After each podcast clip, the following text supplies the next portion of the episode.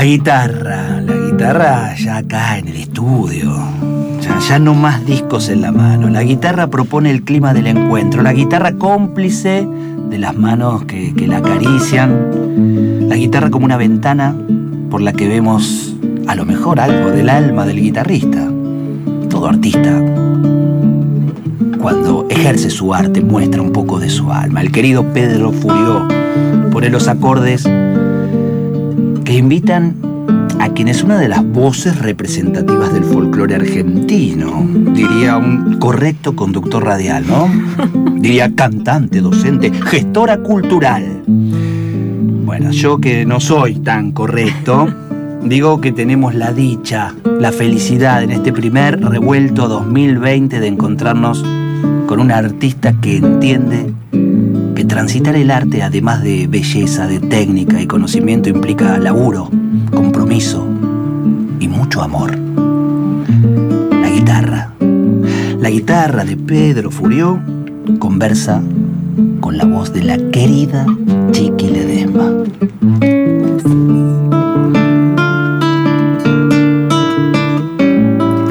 Han de caer piedras negras cuando algún día me muera, mi guitarra y sus ojos atravesando mis venas, y han de bailar rosas blancas en los patios de una estrella.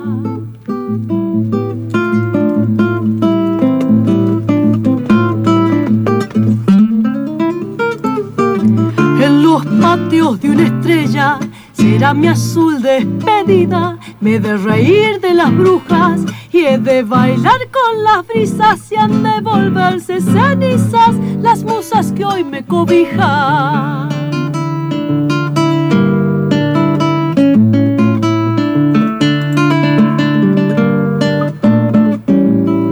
Ni piense en andar llorando cuando tenga que ausentarme, guay de aquel que no eche coplas para mis pasos errantes, riegue la noche con vino pa' que la muerte se espante, ganas de andar falleciendo, no tengo nunca tenido, es la vida que me llama como la noche a los grillos, que se mueran los traidores, que devuelvan lo vivido.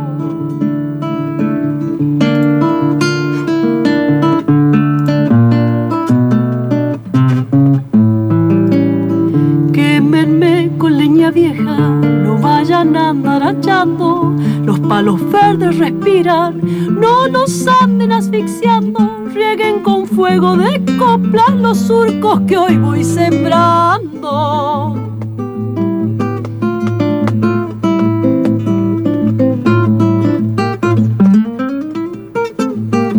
Si es que me ofrecen un cielo para ir arriba a vivirlo, digo que aún no estoy listo. Me faltan muy muchos vinos y hoy tengo un cielo de amigos. La tierra es mi paraíso.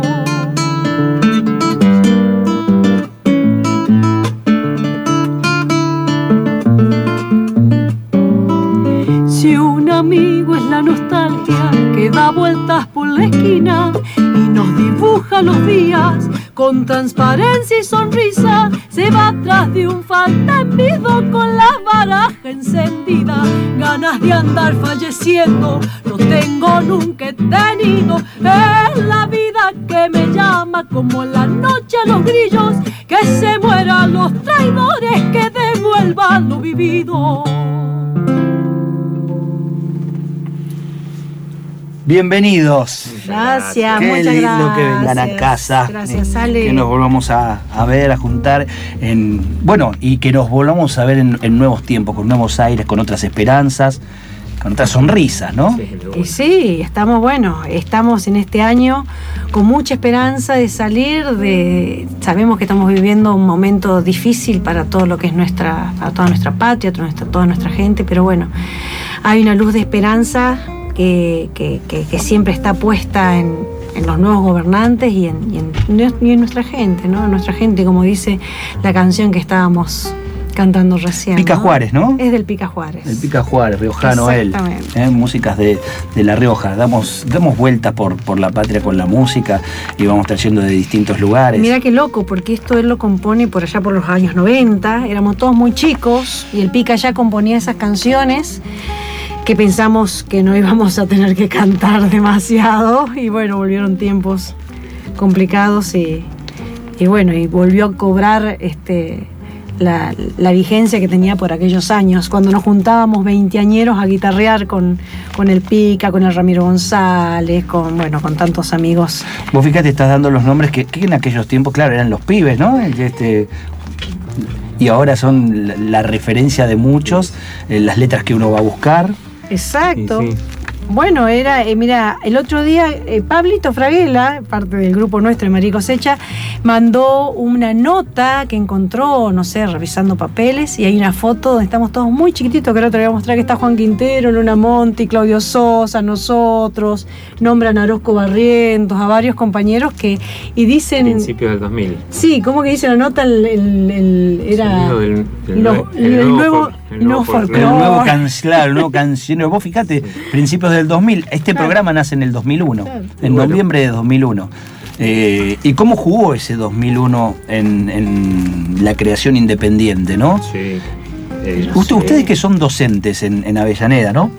Eh, ¿Cómo jugó también esta crisis que nos, que nos atravesó tan fuertemente, yo creo que igual o peor que la del 2001, en, en los pibes, en su, en su creatividad, en, apostar a, lo independiente? Eh, yo lo que veo es que mm, eh, hay un bagaje distinto en los pibes respecto de lo que es este eh, salir eh, al, digamos al camino artístico y a esto de querer subirse un escenario para decir algo eh, con, con otras herramientas respecto de no, no digo que nos- nosotros ya, ya éramos una generación donde el long play ya no existía, casi ya no existían las compañías, pero nosotros no sabíamos todavía lo de que era autogestionarse. O sea, como que lo aprendimos este, haciéndolo. Caminando. Y ahora los pibes, desde que empiezan, Ya saben están au- ya autogestionando. saben que eh, la manera es autogestionarse, ir, buscar, este, armar ciclos, este, tocar al sobre, tocar este, a la gorra, tocar, Grabar sus discos. armar, grabar sus discos en sus casas. Este, mm, eh, nosotros todavía éramos- éramos como una generación que teníamos como cierta ilusión de que alguien nos llame, ¿viste?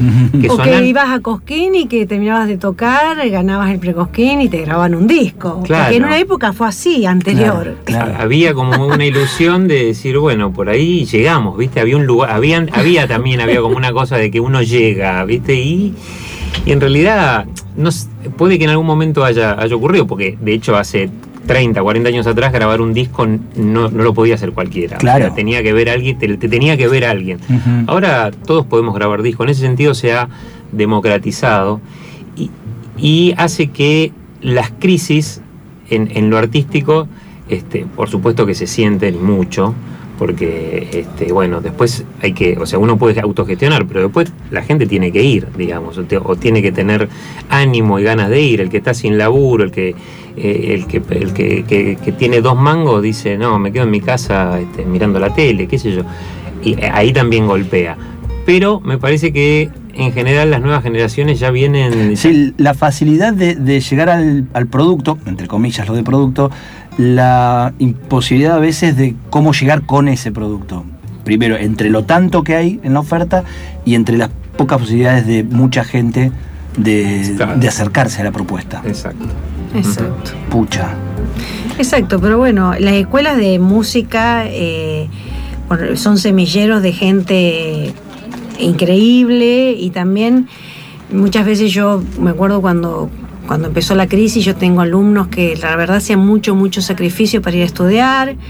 Entonces me acuerdo, como ellos saben que yo siempre fui militante del arte, bueno, de los derechos humanos también, me decían, Chiqui, ¿y ahora qué vamos a hacer? ¿Ahora qué vamos a hacer?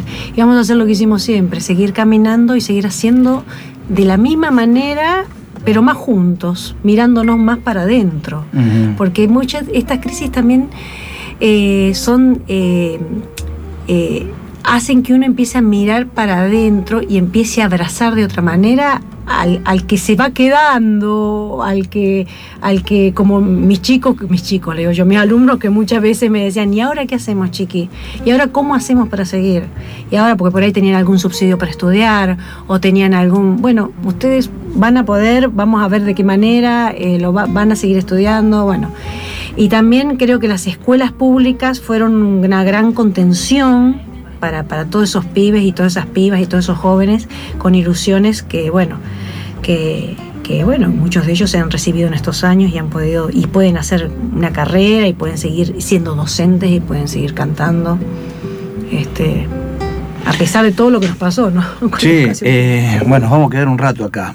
Yo me voy a servir un vino. ¿Ustedes son de, de no. hablar en radio tomando ah. vino? somos, somos de tomar vino y hablamos en cualquier lado, digamos.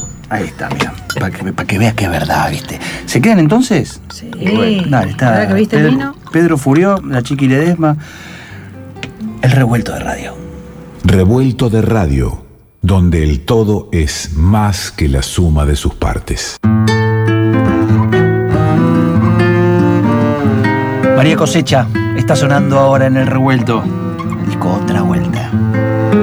Escapándole a los chocos por entre los aguaceros, ahí viene medio torcida la estampa de un guitarrero.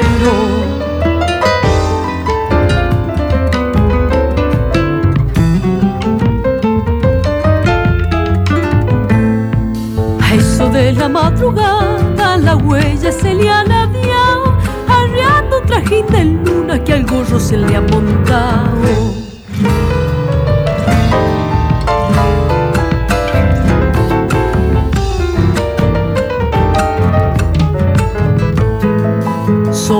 Tinto anda asomando la imagen de los compadres. No hay ni uno para que lo ayude enseguida a carrear los baldes. Escapándole a los chocos por entre los aguaceros. Ahí viene medio torcida la estampa de un guitarrero. María Cosecha, claro que lo tiene en la guitarra Pedro Furió, que está aquí, la Chiqui Ledesma cantando, la reconoces y también nos acompaña, pero queríamos saludarlo al amigo Fraguera, que lo nombraste hace un rato, ¿eh? al piano Matías Furió en percusión y al Tati Calá en contrabajo. Este Cosecha que tiene cuántos años ya, esto estamos hablando del 97. 97, 95, El no me arranque acuerdo. en el 97. Ah, 97. no, vos hablas del grupo, yo hablaba del disco, sí, 97. No, el disco todavía ninguno de los tres El pudimos ver. 2000. El, el- el- el- estamos los tres con. 2008, 2008. 2008. 2008, total, ¿quién te va a contradecir? Fraguela se llama, nada más. No, Fraguela, Pero menos no logramos ver, e- eso está siempre acá. Pero ves que está con una letrita. Ah, 2010. 2010, ahí Es, está. es un disco bicentenario. Sin lente, Furio, ¿eh? Sin lente tiró, eh, no ves bien de lejos. No, veo bien de todos, De todos lados. Todavía, Bien. todavía. La presbicia no ataca. No atacó la provincia. no. Bien. Atacaron otras cosas, pero. Agarré uno de los discos, ¿no? Acá tenía este agosto también, pero agarré al azar para ahí Yo no para tenía idea ni de qué temas había dentro. Claro, eh, son los dos que tenía a mano en casa, porque en realidad ya tenemos cinco discos, ¿no? Sí. Sí. Cinco discos. Una historia de, nada, de caminar juntos, de una amistad, ¿no? Eh, Iniciando la amistad. Sí, de muchos años. Bueno, nos conocimos en la Escuela de Música Popular de Avellaneda, que ahora somos los cinco docentes de ahí, con los chicos. Este, eh, y nos conocimos ahí estudiando y también militando. Imagínate, en plena crisis de los 90, este, creo que, bueno, 97 se formó el grupo, o sea, por ahí. Este, un poco, no sé si éramos compa no éramos compañeros No de curso, compañeros. éramos compañeros de militancia de, un la- espacio. De la cooperadora. Claro. Organizábamos un ciclo eh, que se llamaba Viernes en la Escuela, era un ciclo eh, para, para, digamos, este, en beneficio de la cooperadora. Un tromango para la Este, escuela. Y bueno, y ahí. Y, y pero cómo, eh, a ver, eh, compañeros de militancia, de armar un ciclo, productores del ciclo, pero Sí, ¿cuándo digamos. tocar los cinco juntos?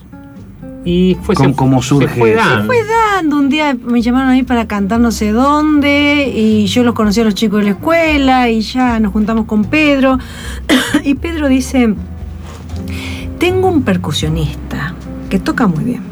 Bueno, tráelo. Bueno, dale el percusionista. Nos fuimos de viaje, nos vamos de viaje con el percusionista llamado Matías. Nunca, le mirá, nunca le preguntamos el apellido, Matías. Es el hermano de él. Nos enteramos cuando estábamos en San Martín de los Andes. o sea, me, me el estado de cuelgos. Ensayamos, armamos los temas, nos subimos al colectivo, viajamos 25 horas a San Martín de los Andes. Y cuando estábamos allá, le digo, pero vos. ¿Vos, vos hermano cómo te dirías que te tengo que presentar en un momento? ¿Me decía el apellido? No, claro, yo no quería que me, que me acusen de nepotista, digamos. Claro. queriendo meter a la Para que no te acusen tenías que aclarar que... que- No, no, pero yo por eso yo dije que lo acepten porque toca bien, no porque es mi Ah, hermano. Está bien. Y Matías tenía un bombo y no tenía palillo, entonces tocaba con un cucharón de madera. Así era, ¿viste? No era. Y para Fraguela llegaba a los ensayos, el primer ensayo que llegó, que Fraguela usaba unos lentecitos así tipo John Lennon redondito con un corte carré. Queremos fotos, queremos fotos de Ay, Fraguela ay, con corte ay. carré. Apareció con un casiotone. ¿Te acuerdas del casiotone? No. Casiotone una octava y media, no sé cuántas octavas tenía, dos octavas, no sé. Apareció Fraguela con un casiotone abajo del brazo. Yo abrí la puerta de mi departamento, así, enseñamos ahí. Estaba Fraguela muy formal, con su lentecito redondo, su pelito carré, y abajo del brazo Viernes llevaba, 9 de la mañana. llevaba un casiotone. una octava y media, no sé, o dos octavas, no sé cuánto tenía los casiotones. ¿Te acordás cuando entró- bueno, estamos contando intimidades? No sé si se debe. Eh, no sé, ustedes sabrán, pero... este, Porque era una época, este, nosotros con, Ojo con lo que con mi hermano nos habíamos, nos habíamos mudado a Pacheco, mi- todavía vivíamos con mis viejos, o sea, yo, yo tenía 97, tenía 23 años. Y y, eh, ¿En Pacheco, en zona norte? Sí, son- Y Matías iba a la escuela secundaria. porque nosotros somos de acá, o sea, vivíamos acá en Buenos Aires, pero mis viejos se mudaron para allá y nosotros nos fuimos con ellos. Entonces yo, yo estudiaba en, en, en- en Avellaneda. Pará, pero vos sos mendocino. Soy mendocino, pero formado de casualidad, acá. viniste Medio- de chico. Sí, ¿Y- vine- ¿Y, vine tu de hermano chico. ya es de, de acá de Buenos Aires? No, mi hermano también. También es mendocino. Y este, el tema es que eh, estudiando en Avellaneda no, no eh, iba una vez por, iba una vez por semana a mi casa en Pacheco. Entonces me quedaba siempre en casa de amigos. En- entre ellos, en los que más me quedaba era en la casa de la chiqui, que este, entonces eh, se convertía medio en un aguantadero. de- y la noche anterior. al- Histórico lo tuyo, ¿eh? Histórico. Histórico. La casa de la chica es aguantadero, Sí. es así. Sigue sinónimo siendo- de aguantadero. sigue por eso, siéndolo. por eso, digo, no es de, no es de Lo ahora. tremendo que 25 años después sigue siendo lo mismo. va. Y un poquito no- más grande. ¿no? Y la noche anterior a los ensayos, bueno, había juntada, con Guitarreada. guitarreada y vinito, vinito de acá, vinito para allá. Cuando cae Fraguela, el primer ensayo que no lo conocíamos, porque lo traía Pedrito Borgovelo, que sí lo, es el que lo propuso. Este, bueno, él entró así muy formalito y estábamos tirados literalmente en el piso durmiendo. Matías abajo de la mesa. Abajo de la mesa estábamos. Y yo estaba en el baño. bueno, Este, Descompuesta. Bueno. Así que ese fue. Eso no hacía falta, chiqui. me cayó un mal. Ve- que Sí, claro. Eh, y, y, y Fra- y Fraguela qué dice? Porque eh, me acaban de hacer una imagen de Fraguela Se que- acomodó la que- melena claro, a ver. Y arrancó como un loco a tocar el casiotone. y ahí armamos no sé qué tema. pero Y lo descontractaron con el tiempo. ¿Sabes tipo. que sí? Sí, sí, estamos. es que, que, eh, Fraguela, en vez, eh, cuando se cuando algo le salía mal, decía la pucha. O sea, es hasta No ahí decía malas palabras. Ahora puede decir. No, ahora, ahora ya está. Puede ya putear está. cuando- Pero era un, y- era un tipo contenido. Igual ahora es difícil que le salga algo mal a este tipo, ¿eh? es verdad. es difícil que putee porque le sale algo Es mal. verdad, eso es verdad. Sí, qué Este, tipo maravilloso. sí.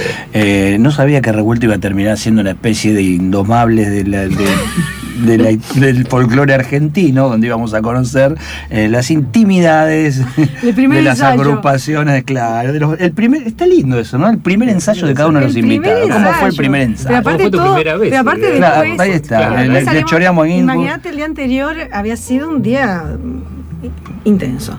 Eh, nada, eh, todos tratábamos de caretearla y poner cara de, de estar todos divinos, bien y no dormidos, y era peor, era peor, nos salía mal, ¿viste? María de los Ángeles, eh, en unas horas después vas a visitar la folclórica con el amigo Santiago Giordano. Ah, sí. Digo, no pensé eso, que si en unas horas no, salía- eso, eso digo, es en un horario del domingo a la mañana. Hay gente que Sí. está- vuelve de misa de 8. No anden contando estas cosas en el baño de compu- Nada, nada No, de eso. Ya no pasa, ya no Charlan pasa. otras cosas, exactamente. Ya estamos Ya no grandes. sucede, bueno, y Ah. el... Y el y- y Estamos la- terminando nuestra adolescencia. Claro, y a las 8 de la mañana, no, bueno, Yo el día anterior al de Giordano tengo una movida importantísima y larga, muy linda en el Ecuni, así que voy a llegar ¿Cómo se puede? ¿Cómo se puede? Está muy bien, ¿cómo se puede? También viene algo. Bueno, nada, vamos a charlar de, de qué viene también, porque viene este proyecto hermosísimo, este concierto este, con músicas de María Elena, que es una maravilla. Pero antes quiero escuchar algo, algo de música, así cómo no. repongo un poquito el vino, sin que nos caiga mal.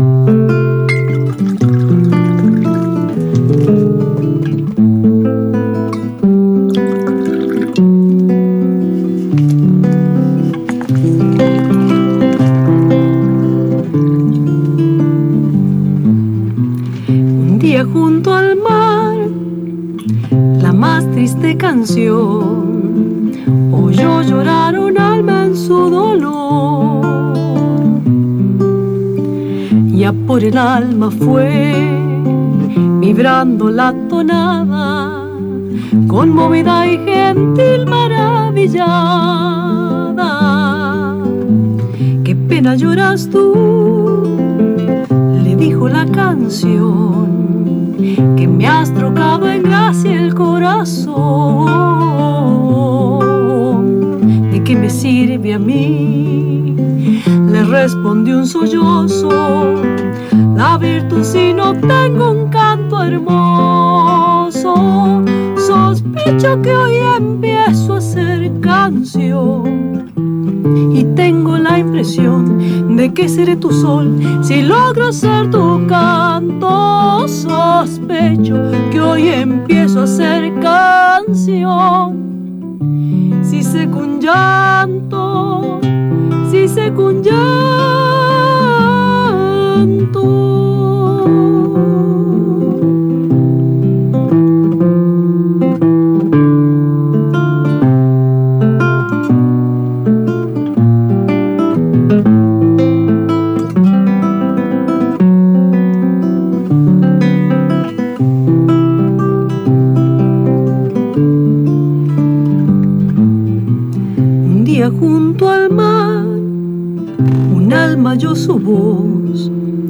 Y una tonada hallaba su razón. Fue el día en que nació la verdad hechizada, la melodía y el alma enamorada. El alma con canción iluminó su hogar y la canción con alma echó a volar. Desde entonces las dos vivieron más despacio, a pesar de su tiempo y de su espacio. Sospecho que hoy empiezo a ser canción y tengo la impresión de que seré tu sol si logro ser tu canto. Empiezo a ser canción. Si seco un llanto, si seco un llanto, sospecho que hoy empiezo a ser canción y tengo la impresión de que seré tu sol si logro ser tu canto. Sospecho que hoy empiezo a ser canción. Si un llanto, si un llanto.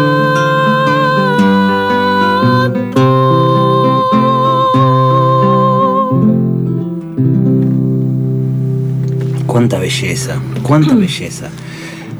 El conductor correcto decía la voz representativa del folclore, y yo digo una de las voces que más emociona. No, no te pierdas la posibilidad del vivo de, de cosecha. Eh, lo dice alguien que primero disfrutó muchísimo muchos discos y nunca tenía la oportunidad, por fecha, por esto, por el programa que sé, eh, de ir a, a verlos en vivo. Y un día allí en el Alambique me aparecí y pa, me condenada, digamos, yo creí que con los discos ya estaba eh, muy, muy emocionado con todo lo que sucedía ahí. Eh, tienen una, una alquimia entre ustedes, bueno, todos estos años, toda esta amistad, todas estas noches durmiendo abajo de la mesa. eh, todo eso está en la, en la música, eh, todo eso se da. Claro. Todo eso se Y da. el vivo es otra cosa. El- a mí el disco está buenísimo porque uno, uno refleja el trabajo que uno hace, pero el vivo para mí tiene como otra, para mí en particular, el vivo tiene otra energía, es la energía del que está ahí, eh, es cantarle al que está ahí, es, es, es contarle, tiene como otra, eh, como otra magia. Es contarle, es darle, pero también es Recibir. tomar de esa Exacto. energía, con lo cual ahí está sucediendo algo único, ¿no? Exactamente, a mí, a mí me... Y cada, y cada concierto es diferente, y cada lugar es diferente, y cada público es diferente, entonces siempre es, es como ese vértigo de lo que será cuando subamos al escenario. Claro. ¿Qué pasará con nuestras canciones, con nuestros arreglos, con, con esta búsqueda que tiene que ver con, con los clásicos reversionados, pero también con autores y compositores, eh, amigos, queridos, otros no conocidos, pero que, que quizá no tienen la difusión ni, ni se conocen masivamente, que para el que escucha es la primera vez de escuchar esas palabras y esas músicas. Este, bueno, es todo, una, todo un vértigo hermoso. Es muy hermoso lo que, lo que se vive y, y además eso, ¿no? El repertorio que, que eligen, cómo van eh, entrelazando unas dos mensajes eh, similares en tiempos diferentes, porque en definitiva los sueños y lo- los sentires se sostienen en el tiempo, ¿no?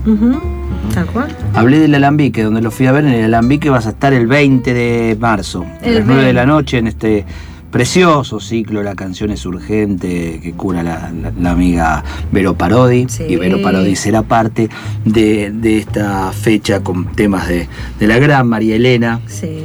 La Chiqui Ledesma, Vero Parodi, eh, que te diría quienes llevan adelante con mucha gente que le pone muchísimo laburo, fuerza y, y mucha pasión, el Ecuni. Y, y ahí suman a nada menos que a Georgina Hassan y a Lautaro Matute. Sí, te digo que es, es Todos un- delincuentes cercanos a esta casa. o sea, to- todos tienen un prontuario que eh, en algún momento, si alguien escribe, el revuelto les aparece en algún lugar como un- una manchita de que pasó algo. Una ahí. mácula. Sí, totalmente, está.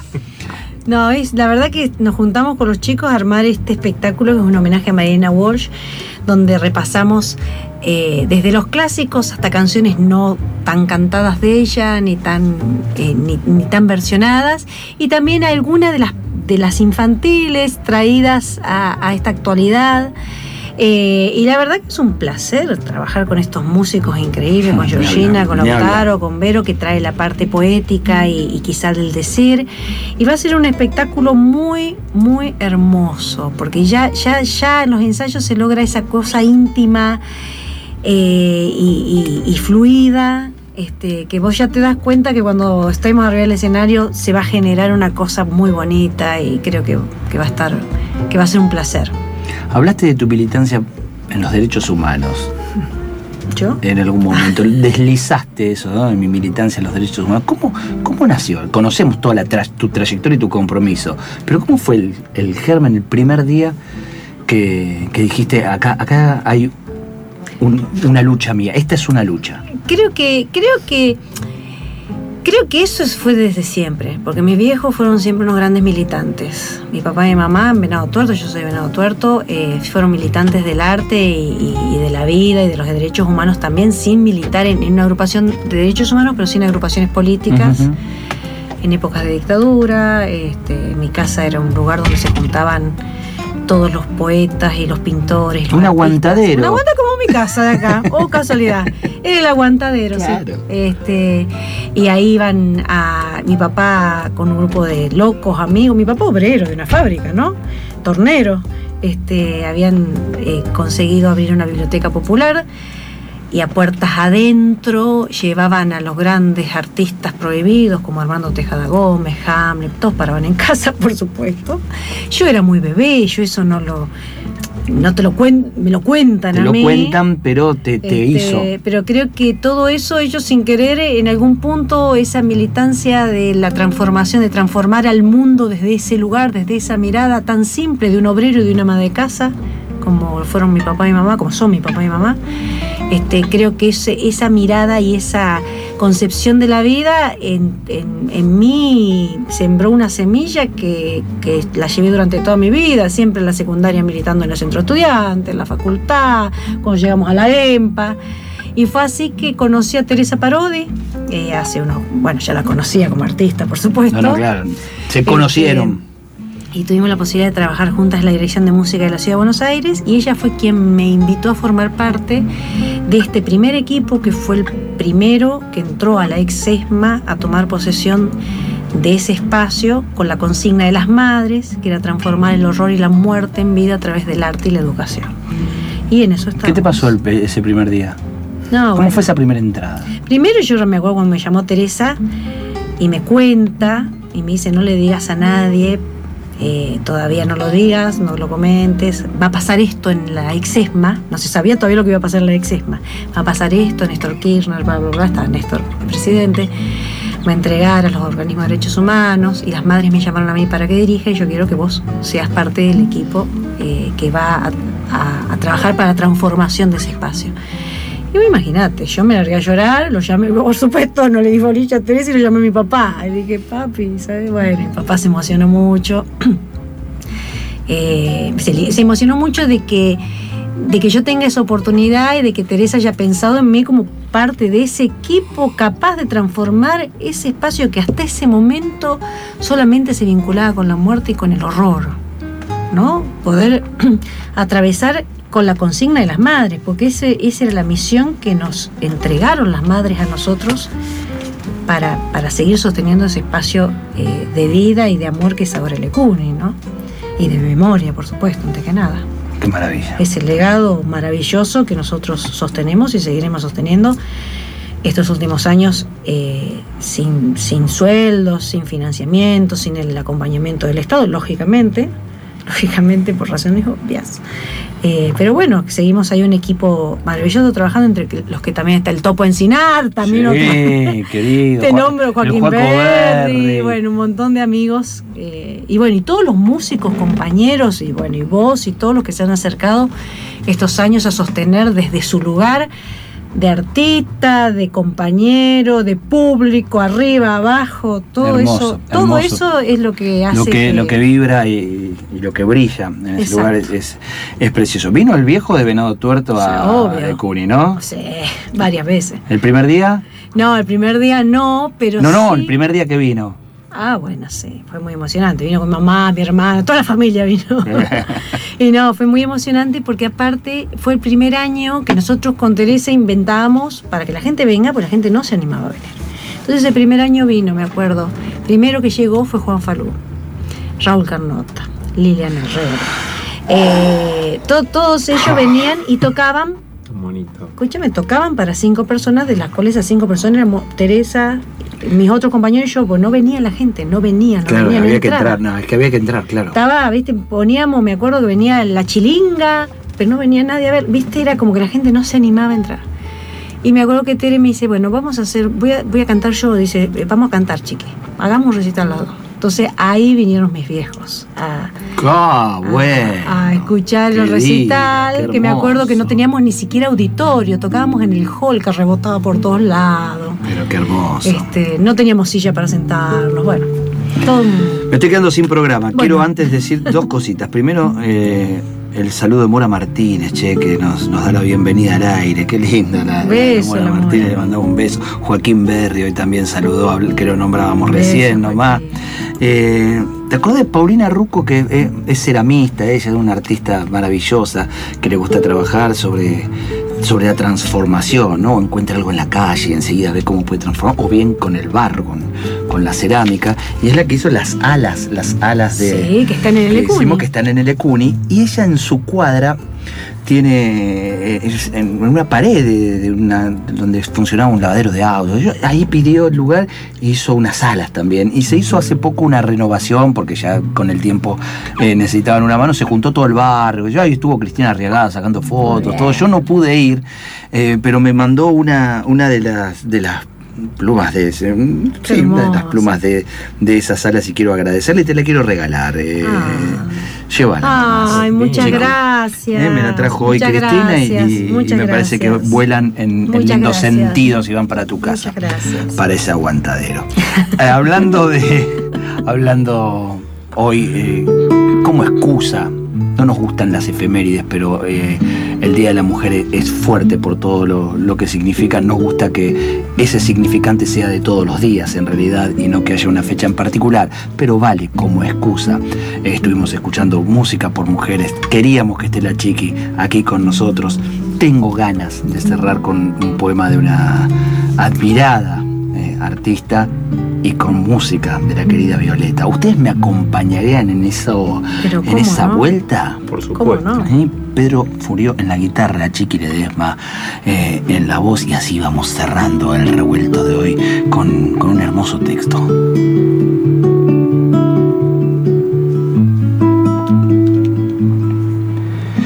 La violeta de los vientos, de los cantos del pueblo, de la tierra húmeda, los pájaros. La que borda con sus manos la cueca y su patria. La que es barro, es cántaro, es relámpago, es uva fresca. La que ruge como el mar. La violeta de los vientos alumbra el camino de los pueblos, de cuerda en cuerda.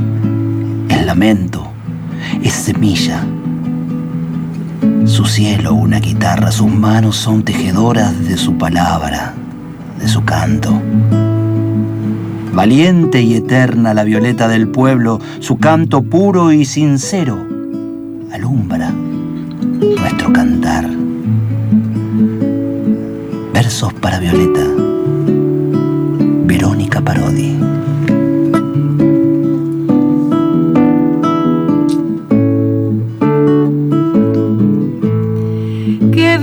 Estudiantes, jardín de nuestra alegría.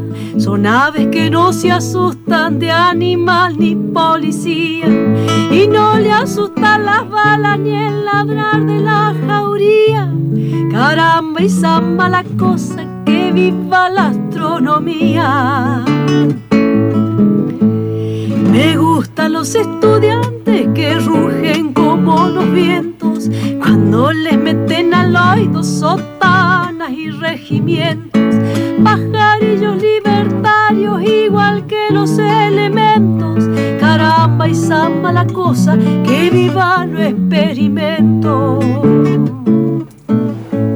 Me gustan los estudiantes porque levantan el cuando le dicen harina, sabiéndose que es afrecho, y no hacen el sordo mudo cuando se presenta el hecho. Caramba y samba la cosa, el código del derecho.